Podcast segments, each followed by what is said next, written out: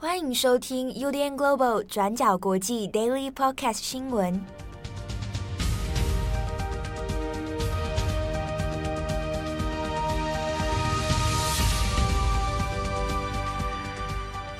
Hello，大家好，欢迎收听 UDN Global 转角国际 Daily Podcast 新闻。我是编辑七号，我是郑红。今天是二零二一年十二月六号，星期一。好的，快乐的上班日，来帮大家带几则重大的国际新闻。首先，第一条还是来看一下疫情啊。我们先来看一下我们熟悉的好邻居南韩。呃，他在十二月六日至现在开始，为期四个礼拜，到二零二二年的一月二日之间，即将重返连续四个星期的防疫紧缩。那这个消息其实出来之后，对于南韩的社会士气啊，或者是一些呃民心舆论，其实都是蛮大的挫折，或者是有一点沮丧的情绪哦。因为南韩才刚刚在十一月一日的时候开始。正式的颁布了，就是分三阶段解封的与疫共存国家政策。那根据当时的这个与疫共存政策，啊，南南政府就觉得说，啊，coronavirus 它现在已经连续了大概快要两年了。那在这个现在这个状况之下呢，就人类与这个 COVID-19 病毒的共存，看起来是一个不可避免的一个新的社会趋势。因此，在这个疫情已经控制住，而且南韩的全国。国民疫苗接种率哦，其实已经两剂完成了大概八成左右了。所以在这个状态之下呢，呃，南韩的文在寅政府就在十一月一日就宣布，就是说，好，那我们开始来尝试这个与疫共存的政策。与疫共存政策其实是分三阶段的，它其实终极目的当然就是要全面解封，恢复到就是在疫情之前的一个正常状态。那在第一阶段的政策，每一个单元就是每一个一阶段一阶段，大概会以六个星期为一个评估周期。那所以从十二十一月一日开始的第一阶段呢，它就是基本上呢取消了南韩。对于就是全国这些餐厅啊、企业啊，或者是任何的对外经营场所，它的这个之前有一些营业时间的限制，全面解禁。然后同时呢，它也就是放宽了，就是本来就是呃相对比较严格的这个私人聚会的限聚令，然后开放就是十人以下的私人聚会。那同时也开始在逐步的来做尝试，就是将一些大型的聚会啊，就比如说是呃教会的传教。或者是说是万圣节的活动等等等这些大型的聚会，只要在一定的疫苗接种比率，或者是说一定的防疫政策的一些提前规划之下，那开放就是九一百人以下的大型活动。那如果呢，就是你能保证说这个进入这个活动里面的所有的人都是得都是阴性，那或者是说都是有打疫苗的话，那可以开放五百人以下的大型聚会。那可是这个政策在十一月一日公布之后呢，这原本应该是六个星期来做评估，大概也是十二月中左右来考虑说是不是要进入第二阶段的进一步解禁。那没想到从十一月开始，南韩的全国疫情哦就不断的升温，以首尔都会区为主的中央疫区，其实不断的在突破纪录。在十一月底、十二月初，也就是上个星期左右，哈，南韩有连续五天全国新增病例超过五千例以上，五千例每日，那对台湾来讲好像是非常天文数字，但跟世界各国，特别是比如说欧洲或美国相比，这个大概只是九牛一毛十分之一而已。但对于韩国来说，其实呃，每日超过五千例病例，它其实。带给就是社会蛮大的压力。第一个是五千例以上的病例是南韩自疫情开始以来单日新增的最高峰，就是它现在来到了 all time high 全时最高峰。那除此之外，就是呃虽然说全国民众大概有百分之八十已经完成了两剂疫苗的接种，可是，在目前的死亡率其实还是偏高。虽然说可能也是因为就是它的染疫基数大，所以大概每天的死亡数字都会到四十人以上。那这相关数字当然跟其他国家重症国家相比是相对比较低，可是对韩国来讲，就是现在的状况是，无论新增确诊、重症率还是死亡的绝对数字，其实都来到了疫情爆发以来的最高峰值。那在这个相对比较紧急的状态之下呢，南韩的中央政府也在上个星期十二月的第一个礼拜，那宣布说呢，由于疫情的状况比想象中严峻，特别是在非洲南部发现的这个 Omicron 的新型变种病毒株，那目前已经登陆了南韩。那截至目前为止，已经大概二十四到将近三十四例的的已知通报。所以在这个状况之下，就世人还没有办法确定，就 Omicron 它对于比如说已经打疫苗的人的突破性感染机几率有多大，或者等等等的一些重症率问题。因此呢，南韩政府就决定说，那我们现在暂停这个与疫共存的推进计划，那我们重新回到四个星期的防疫紧缩期。那也是因为这样呢，本来大家都期望说，就南韩可以这样一路顺顺的与疫共存。那虽然整个数字提高，可是社会的包括大家都已经打疫苗了，那可能接下来要打第三剂，说不定我们的这个防疫韧性可以度过这个难关。但没想到，就是因为这个状况已经有点过于难以收拾，所以就是整个防疫共存计划暂时喊卡，而且重新回到了防疫紧缩。甚至在一个极端的状况里面，就是有针对就是首尔都会区有可能要更进一步的，就是比如说大家重新回到就是远端工作，那或者是说进一步的机会，那包括说接下来的耶诞节假期，那或者是说呃新年这些，其实对于就是南韩的观光业或者是本地消费，其实都是蛮重要的一个季节性市场。那在这个状况之下呢，就是南韩一时之间突然整个紧缩，整个社会气氛其实都相对压力蛮大。对。这个紧缩哦，跟大家也解释一下，因为它前后的差异之所以这么大，也在于说，它前先前提出的与疫共存这个计划里面，从第一阶段开始，就几乎是把所有的餐厅啊，然后娱乐场所的人数是把它解除限制的。所以大部分比如说我们看到，呃，营业时间哈放宽，然后人数也放宽。那按按照原本的计划是啊，十二月中，十二月十二号之前应该要进入到。第二阶段大型的活动都可以举行，那甚至是说不排除第三阶段的时候，基本上是所有的人数限制，包含限聚令，全部都把它解除掉，但维持基本的防疫生活啊，比如说戴口罩、实名制，然后酒精消毒、社交距离等等，这些会保持住。但因为这个一下子紧缩，然后一下子又放宽，那大家现在要面对这个 Omicron 的威胁的时候呢，一下子又好像又觉得有点诶难以适应了啊。不过这边其实也要回头来讲，就是南韩目前的一些国内的防疫的检讨，或者是一些就是政府内部在这边的一些认错。的讨论，其实现在都认为说，呃，一开始的与疫共存计划确实可能走的有一点太过激烈。那包括像刚七号讲的，就是在第一阶段的宽松政策里面，其实把大量的一些营业场所，然后群聚、私人聚会等等等，都有一些有效放宽。可是，在这个的判断政策，其实因为在十月大概中旬的时候，南韩的疫情。在这个秋冬疫情里面，来到了全市最低点。在这个状况之下，大家会觉得说啊。我们好像已经差不多可以，所以才开推这个解封了。希望说来这个时候年底这一关要拼经济。那特别是因为这个东西也有牵扯到南韩本地的政治，因为他明年春天即将进行呃总统大选。那目前文在寅的共同民主党他所推派的候选人，现在的整个声势哦，是一路有点算是被压着打，一直都是没有办法提上去。所以在这个状况之下，防疫政策特别是经济复苏，对于政府其实有一个很迫切性的压力。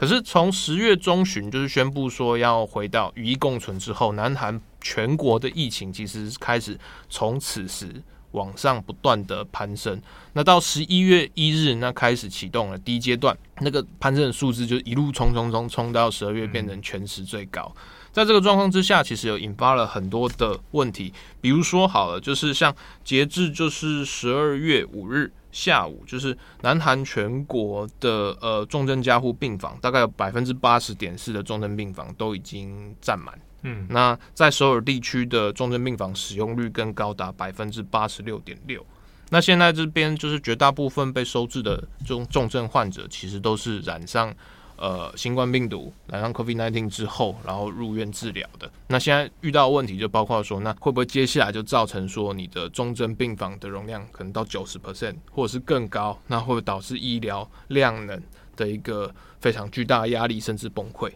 那在这个状况之下，以就是比较亲文在寅政府的《韩民族日报》等等的一些媒体，其实都有提出一些政策检讨。那包括说，就是在第一阶段的与疫共存政策里面，呃，他们现在回头认为说，当时的韩国政府或者是他们的韩呃疫情指挥好像有一些太过乐观。比如说，在这个疫情反复的状态之下，其实中央政府并没有去统合或准备，就是各级的，比如说呃重症。病床它的数量，或者是说紧急应变临时收容所，或者是说就是说呃有一些 COVID-19 的患者，他在可能在初期就是疫情低点的时候入院，可是他的病症状况其实没有办法很快的，或者是有一个线性的得到改善。在这个状况之下，他可能本身的呃状况其实不到重症，没有致命的危险。但他就是处于这个中度的状况徘徊不前，而且还没有办法很笃定确定他有没有一个感染的疑虑，所以在这个状况之下，就不断的进去重症病房，但出不来，他也没有即刻生命危险，那就变成一个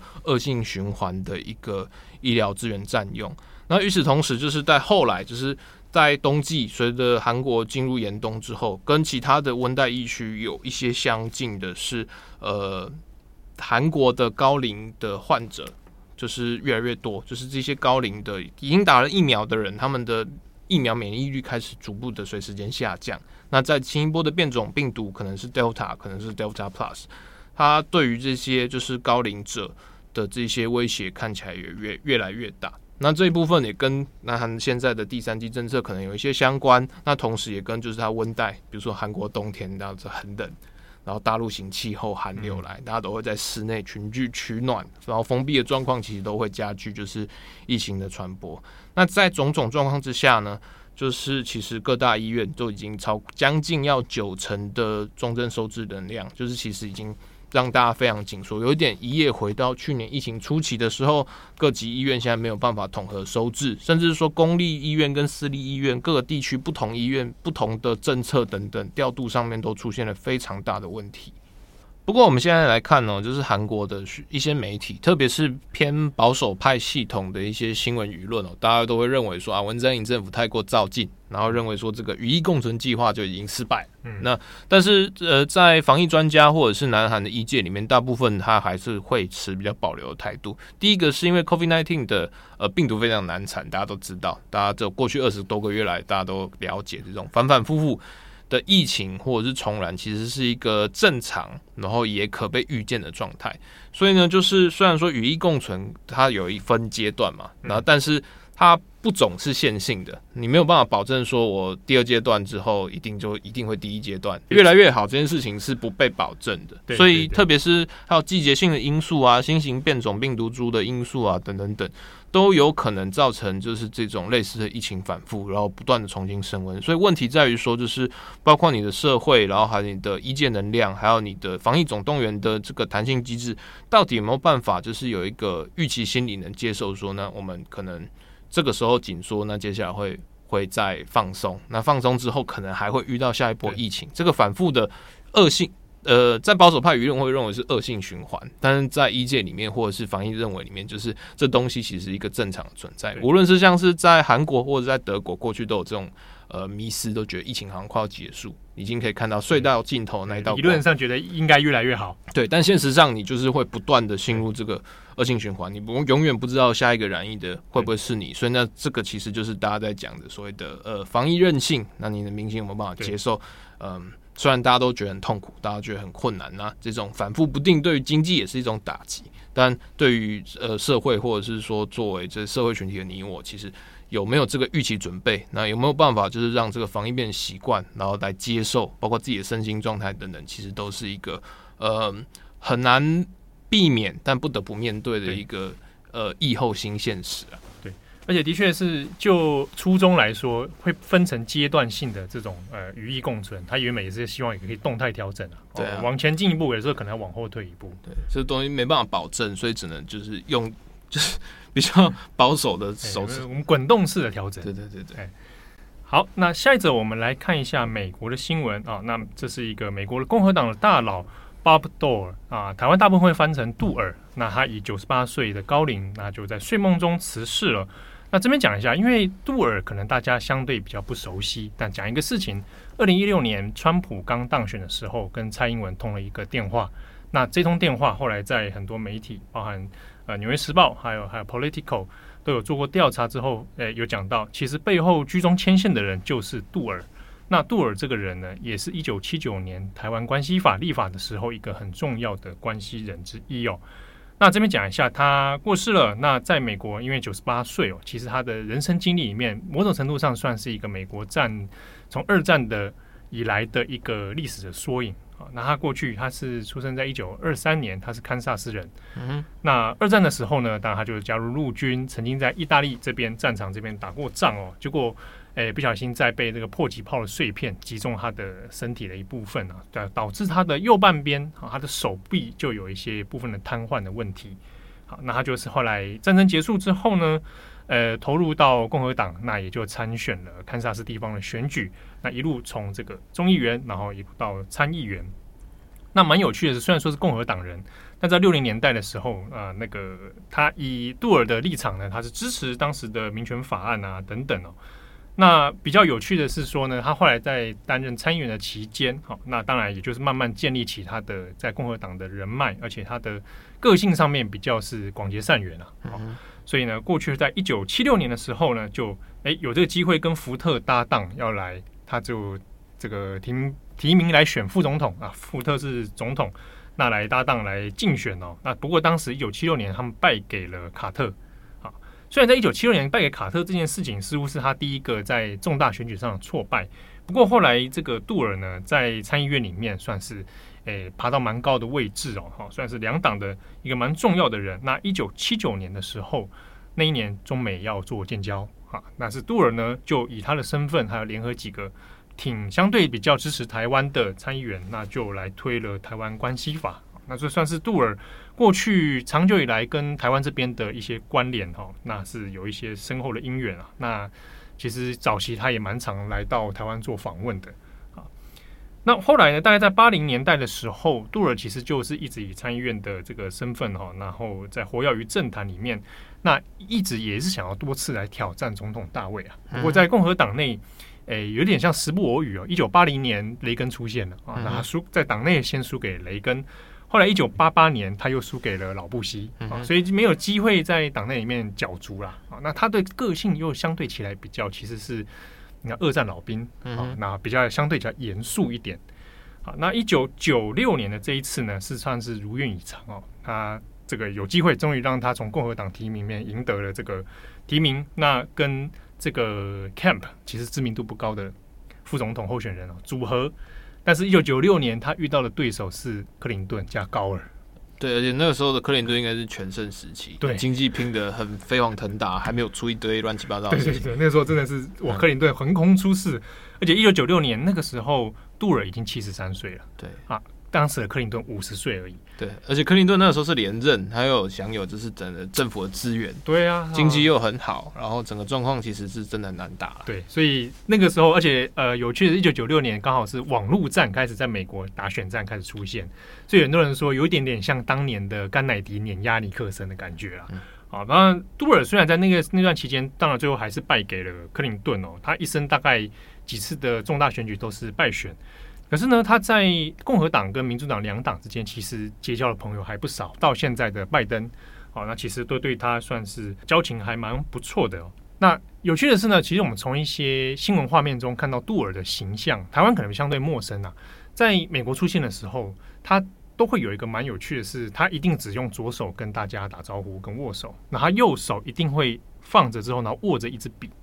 那这个原因是因为先前我们讲他在二战的时候。右半边其实是瘫痪的，哈。那在面对到选民的时候，他不好说啊，我右手没办法抬起来跟你握手，所以他就干脆握着一支笔，啊，让大家告诉大家说我这只手其实没有办法作用，啊，所以大部分看到他的形象就一定只是挥左手啊，右手一定紧握着一支笔这样子。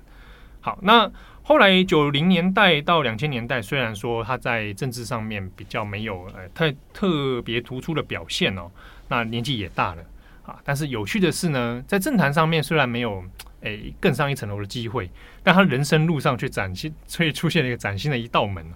呃，一九九八年的时候，那个那个当那一年最轰动美国的一件事情是有一个药品上市了，就是威尔刚啊。那当时威尔刚的上市是由辉瑞哈专利权来来发售，那辉瑞找的第一个代言人就是杜尔本人啊。那那个时候他这个这个举动其实蛮让大家。错愕的啊，因为商业广告真正的找杜尔就是坐在椅子上跟大家语重心长的说啊，这个美国的男性啊，还要注意一下这个问题啊，我们会有一些身体上遇到一些状况，那大家不要羞于去求医啊。现在已经有个药物来帮助我们大家了。那这个广告出来之后，其实对杜尔的呃，人生历程后来像今天这一次过世之后，其实一直被反复拿出来提，比如说，哎，他的形象开始有一些公众的转变。啊，那当时辉瑞会这样做，其实也是考量说啊，很多像他这个年纪的男性，比较对于性教育或或是对于性的这个问题哦，比较羞于公开谈论啊。但是杜尔呢，算是打开了第一道门。那打开第一道门之后，就有下列下面两三道。后来呢，他还代言了百事可乐。在 Super Bowl 二零零一年的 Super Bowl 的晚上的广告黄金时段里面，先是小甜甜布兰妮的演出，然后就是也百事可乐，然后就安排了杜尔在这个广告当中也登场，然后杜尔爱喝百事可乐，这样很赞，然后就很年轻，这搭配有点奇怪。对，在当时就觉得，其实当时蛮多选民很就是很讶异，因为没有想到是一个严肃的老兵，居然会做这样的这种哎形象转变。那后来开始，他会比如说呃参与周六夜现场那个的搞笑啊搞笑演出，然后他也去上 Larry King 的节目，而且很有趣，他蛮喜欢来嘲笑自己选举常常选输这件事。嗯哼，啊，那就也被问到说啊、呃，形象的转变啊。那前一阵子的回忆录里面，他倒是也有提到说，其实有很多的选民常跟他讲啊，如果当年你你像现在这么有趣的话，说不定你就早就选赢了。啊，不过杜尔的说法是说，他自己有一些对政治人物的坚持，他还是觉得严肃正经作为一个政治人物比较重要。那既然他没有在太多政治上面活跃，有一些社会上的形象改变，他觉得也不错。那甚至是他针对美式幽默，啊，他有白纸黑字写了一些他对美式幽默的定义，就是美式幽默的定义就是要自我嘲讽，不要嘲讽别人。啊，这个是杜尔。那呃，关于谈到台湾关系这件事情呢，那的确他是长久以来的挺台派。嗯、好，那有趣的就是在于川普那一阵子啊，呃，川普刚赢得党内提名的时候，那其实那一阵子有很多共和党大佬不愿意跳出来支持嘛，啊，包含布希家族啊等等。杜尔是当时几个大佬里面应该应该是很少数的出来公开说，那我就支持川普。虽然他一开始其实支持的是别人这样子。那到后来，呃，川普的要连任这件事情，那他也是公开表态愿意的。那甚至他也安排了一些幕僚给川普的团队哦。那所以看到后来的这个呃呃，不管是与蔡英文通话啊，或者与台湾的关系等等。但也有趣的是，后来川普选输了，那当很多党内出现分裂声音的时候，杜尔也是第一个跳出来先跟大家说，川普真的输了啊。不要再这件事情不要再拖下去啊！那所以后来这件事情也让他跟川普之间关系就哎分道扬镳了。那这是杜尔的故事。好的，那感谢大家的收听，祝大家有美好的一天。我是编辑七号，我是志宏，我们下次见，拜拜。感谢大家的收听，想知道更多详细内容，请上网搜寻转角国际。